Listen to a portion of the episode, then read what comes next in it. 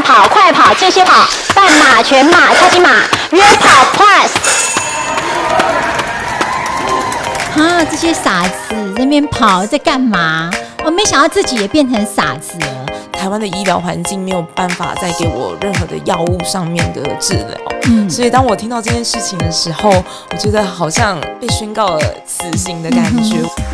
欢迎收听约跑 Plus，我是 Cloud，在我旁边的是我们百捷第二十八的。去，而且是去年泰鲁格玛女总医哦，蔡雅安。Hello，大家好，我是雅安。啊，今天啊，我我其实想要先说明一下，为什么我们叫做约跑 Plus。我们之所以叫约跑 Plus，是因为其实我们都是我都是很爱跑的人，身旁也很多爱跑的朋友。可是其实我觉得跑马拉松的过程，其实是一个体验人生的过程。就是我想把这样的感受传递出去，就是生活中我们会因为跑马这件事情而得到。很多的启发，我会有很多的思维跟 idea 是在跑马的过程当中油然而生的哈。所以呢，我们 plus 要 plus 的是什么呢？不只是谈跑跑步，而是谈更多人生的体验，或者是我们再加入一些人生的探讨，你生活的一些呃遇到的一些问题挑战，你怎么去克服？还有，我们还可以再加入一些健康啊。还有我们工作啊、事业啊、压力，这些通通都是我们想要 plus 的议题。所以跑步不只是跑步，跑步的人生其实是体验更多我们生活上遇到的问题，还有你怎么样去克服、怎么样去面对的一个呃过程。那所以当然，我们今天请到的这么厉害的雅安的目的呢，当然是他遇到的挑战越大，其实他的压力越大。怎么样去做突破？怎么样找到自己？这个跑步对他的一个改变，我想是我们很多人都很有兴趣的。我觉得你怎么会开始想要拼命这件事情？其实我一开始接触跑步是。我在大学的时候突然生了一场不知名的病，对，然后那时候就让我整天就是浑浑噩噩，不是吃就是睡。然后其实家人那时候也一直不断带我去看看看医生，然后医生也找不到问题，就是帮我不断的转诊。然后转诊到最后，我还记得有一天医生就跟我说：“呃，现在的呃医台湾的医疗环境没有办法再给我任何的药物上面的治疗。”嗯，所以当我听到这件事情的时候，我觉得好像被宣告了死刑的感觉。我想说，我才正值最大哎，大家最开最开心的大学的时光，我怎么会把自己的人生变成这样子？然后那时候也看到父母的脸上总是充满了忧心，是完全不晓得说可以怎么帮助我这样子。所以那时候我才想说，我应该要自己想办法走出这一步。是对。然后那时候为什么会从跑步开始，其实呃那时候对我来讲是很挣扎的，因为我呃小时候就被医生诊断出来是扁平足又脊髓侧弯，所以医生是跟我，所以你能跑成这样子是太令人讶异。所以医生就跟我说，我跑不快，跳不高，而且平衡感很差，是一个。完全不折不扣不适合运动的一个孩子，是，对，然后尤其是跑步是最最不 OK 的一个项目。那那时候我为什么会穿起布鞋去跑步？是因为我那时候的症状常常会让我在半夜两三点的时候就饿醒，嗯，然后饿就是想要找东西吃，嗯，然后。但是吃东西又会让呃就会开始暴饮暴食，吃到自己很不舒服这样子，所以那时候我想要改善，我不想要呃禁止自己不要进食这件事情，然后所以我就想说，那我就应该要离开有食物的地方，所以离开有食物的地方就是离开家里，但是。半夜两三点又不晓得要去哪里会比较安全一些，然后 外面暗摸摸的，对，太危险了吧？那时候我就想到说，嗯，可能操场应该会有人吧，不然大家常常都说，哎，比较年长人可能都是睡不着，然后就会出门走走晃晃。所以那时候我就半夜有有一天就突然半夜自己又饿醒的时候，我就逼自己出门，然后就呃去离家里最近的。操场，然后发现哇，真的很多睡不着的老人家就在那边走路，对，所以那是我第一次重新穿上布鞋，然后。踏出去外面，然后就开始从走路开始，嗯然后走着走着，每天都去走，然后就渐渐发现，哎，为什么那些那么看起来那么年长的老人家可以跑步？嗯然后我就想说，要不然我自己也试着看看好了。嗯所以我就慢慢的跟在那些老人家后面，然后慢慢的跑。那那时候跑步的时候，发现真的是很不舒服，因为可能扁平足的关系，嗯所以我就觉得我踏下去的每一步都怪怪的，然后就是觉得嗯，就是哪边不舒服。对跑的是一个很不流畅的，而且那时候因为有暴饮暴食的一个症状，所以其实那时候体重高达七十几公斤，嗯，所以跑步就很像绑了铁块那样子，非常的沉重。对。对，但是因为那时候透过每天出门这样子早上运动，就发现，诶，那时候出去的时候心情是比较平缓的，也比较舒服的，所以这个习惯也就是一直维持保持下去这样子，然后就从走路，然后慢慢的变成跑步，然后一开始也没有要求自己太多，就从想说从操场呃五圈大概两公里开始，然后慢慢的一段时间习惯之后，就渐渐拉长距离，然后才开启我的长跑人生。所以就是一直都是一个人去跑，对然后半夜去跑。呃，是啊，你家人怎么会放心你半夜出门？因为我都没有跟他们说，他们就是起床的时候，其实我就回我就回到家了，这样子。嗯所以我大概就是两三点出门，然后动一动，弄一弄，大概五六点，大概又、又回家，因为肚子真的很饿。因为那时候症状会呃，只要一饿没有吃东西，就会饿到全身发抖这样我现在开始有点担心了，我也是这样、欸，真的就是我会饿醒，所以我通常睡前我要吃宵夜，所以我每天吃宵夜的习惯。然后很多人都跟我讲说，哎、吃宵夜对身体不好。我是我知道，我知道不好，可是我就一定要吃，因为我如果不吃的话，我真的半夜会饿醒。但所以，哎呦，这让我会有一点点警惕。可是就是没办法，身体就是这个样子。身体的反应，所以我一开始其实会很害怕我有这样的情况，但是久了之后就知道说这是自己身体就是这样子，然后你要试着去接受它，对。然后要自己想办法说，哎，我们要怎么去调整，让自己的身体比较舒服一些。对。所以我就透过跑步，然后去改善，看能不能改善目前那时候的自己身体状况。那也因为借由去操场走走路跟跑步之后，就渐渐的，哎，有那些长辈就慢慢发现我我怎么这个小女生每天这么早都去操场运动，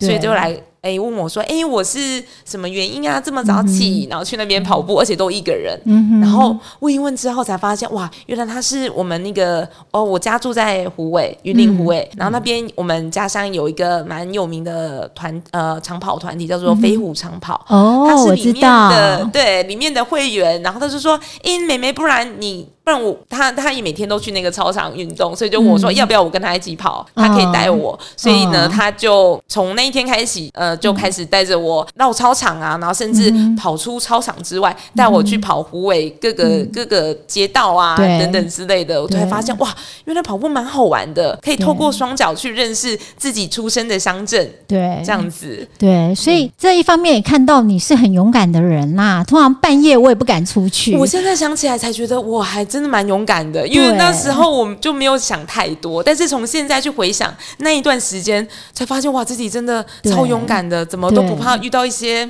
真奇奇怪怪的。对，当然除了勇敢之外，我觉得很重要的部分就是你也克服了自己的难处，就是你自己比较困难，因为跑步真的扁平足其实是比较不好跑，真的是也比较吃重的。那这个部分你又是怎么解决的呢？怎么克服的？我那时候觉得不舒服之后，我就试着去尝试不同款的品牌的鞋子，看能不能找到比较对我来说脚穿下去比较舒适一些的鞋款。然后再来就是、真的就是很多事情就是久了就习惯了。嗯，对，所以我就试着去习惯这种不舒服的感觉，这样子。然后因为也透过有前辈的带领之下，就发现哇，原来跑步还真的蛮好玩的。因为他就除了带我去各个乡镇，哦，出跨出云林，然后。呃，去各个地方跑步，就觉得哎、还蛮好玩，可以看到各式各样不同的街、街景之外，还认识了很多人。哦，那时候就是呃，飞虎长跑的前辈啊，或者是其他县市的跑团，有时候会有一些团训等等之类的，然后他就也带着我去认识，然后之后就突然有一天就跟他就跟我说，哎，刚好十一月份是湖尾、每年一年一次的湖尾马拉松，然后就问我说，哎，你要不要去跑跑看？你现在都可以跑到十公里了。对通常比赛都可以比平常练习再多一倍，对，所以他就推坑我半马。半马，对，而且那一场还不是标准的半马，是超半马，然后。是烤鸡马吗？哎，？那时候还不是烤鸡马，是哦叫做虎尾唐都马拉松，哦。在二零一五年的十一月中旬的时候，嗯。我所以，我跟着那个前辈跑了半年左右的时嗯时候时间，然后就参加了我们我的第一场出嗯。初半马，就是在二零一一五的唐都虎尾唐都马拉松，二十嗯二公里，我印象很深刻，是我那一次跑了两小时两分二十二秒的成绩。初半马可以跑这种成绩很厉害、哎，那时候那个前辈也是这样跟我说，的所以他觉得，哎、我好像算是蛮可造之才，应该蛮有长跑这样的天分。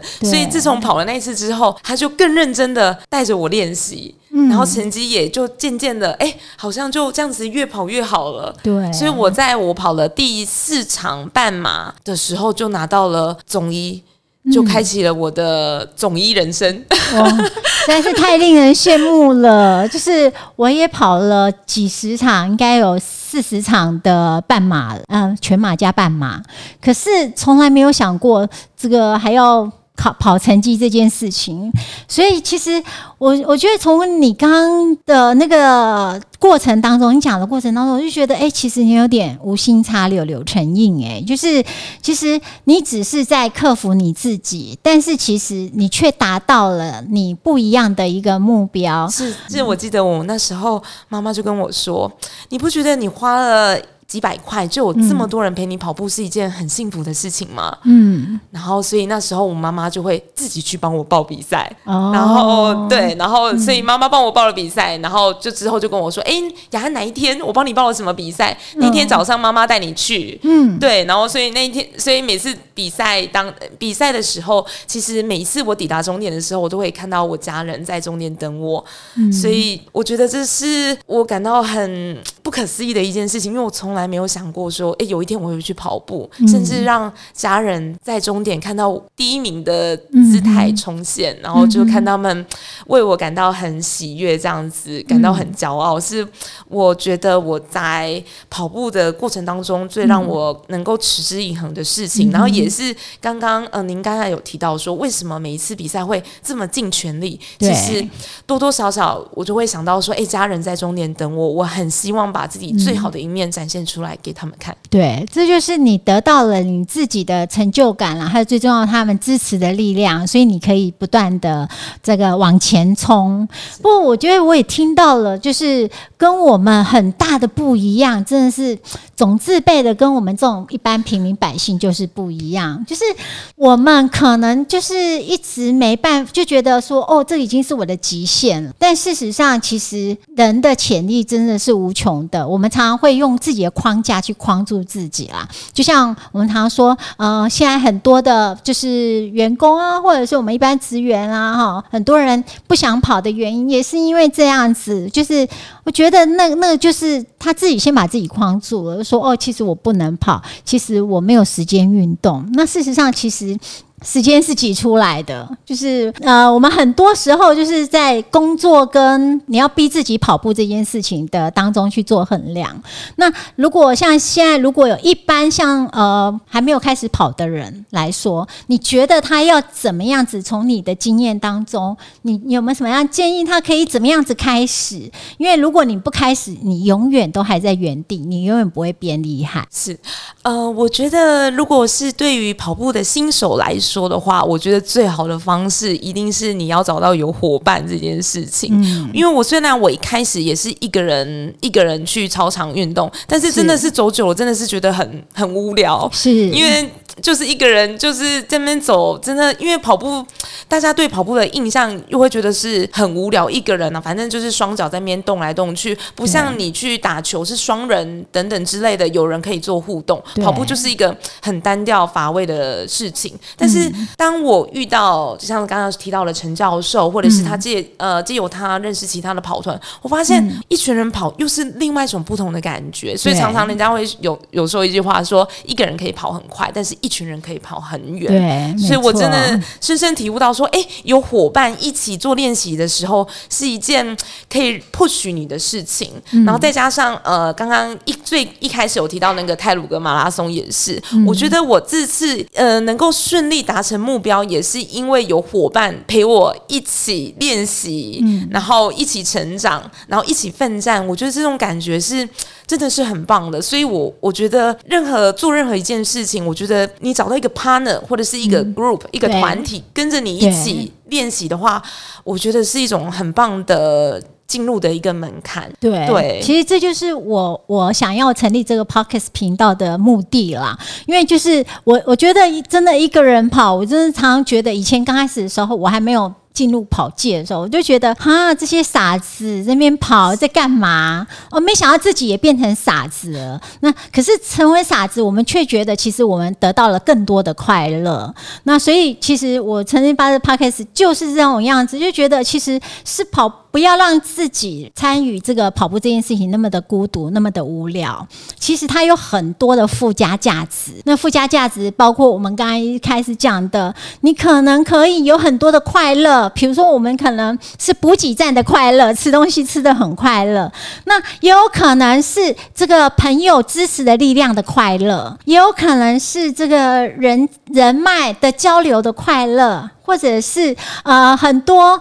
朋友陪伴的快乐，或者是亲人支持的快乐，其实这一些很多都是我们想要 plus 进来的，就希望哦我们这样子的一个感，然后我们可以感染更多的人，有更多人来参与。其实运动本身除了身体健康之外，更重要的是它可以带给我们更多的一些我们刚刚讲的那些快乐跟成就，还有支持之外，其实。对自己对自己人生的体悟，跟自己怎么样子去突破自己、超越自己。好，从 A 到 A Plus 的自己，这才是我们真正想要追求的。那当然也希望说，我们可以感染，我们传染更多的人，把这样的爱可以传下去，然后有更多人一起来参与。呃，其实你刚刚提到了陪伴这件事情，其实我们之前也有提到跑团，你可以跟我们分享一下你的跑团是什么样子的陪伴，然后怎么样子的活动跟参与。呃，其实我从跑。一开始跑出出半马到现在，其实我没有很正式的加入任何一个跑团，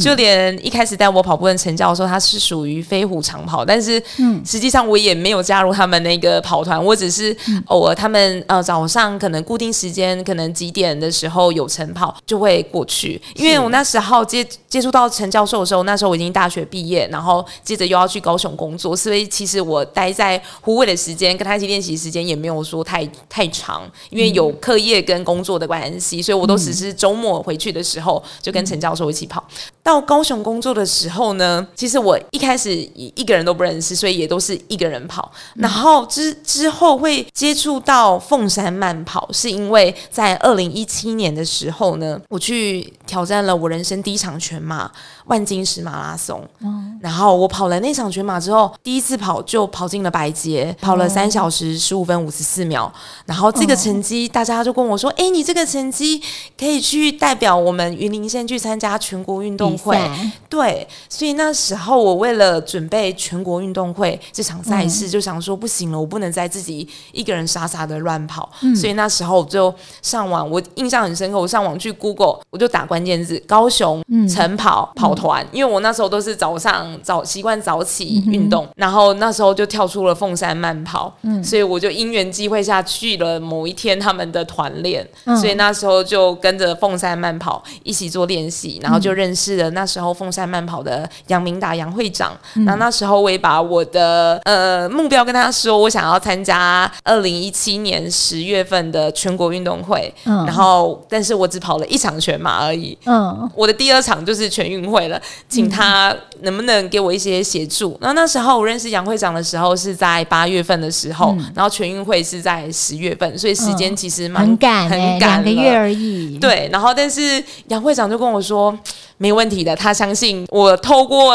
跟他他一起练习，应该是可以有一个还不错的成绩。对，所以那时候我就第那是算是我第一次比较呃有一个比较正式的一个跑呃跑团，跟跟他们一起做练习这样子，因为每次大概都是十十十来一个人，然后那时候的训练的内容也比较正正式一点啊，可能就是固定礼拜几就是跑什么样的一个课表。是。对，所以那是我算是我然后第一次加入跑团，跟着团体一起练习这样子。这个我们听到了这个雅安的跑马人生，她是很会一个很会跑的小女孩。那到底你除了跑之外，你还你有没有做其他的嗜好？其实我每天早起。诶，我我每天练习的时候都是在我呃清晨的清晨的时候，然后我因为我每天大概都是三点半至四点左右就起床，然后起床之后弄一弄，大概四点半左右就出门去，我一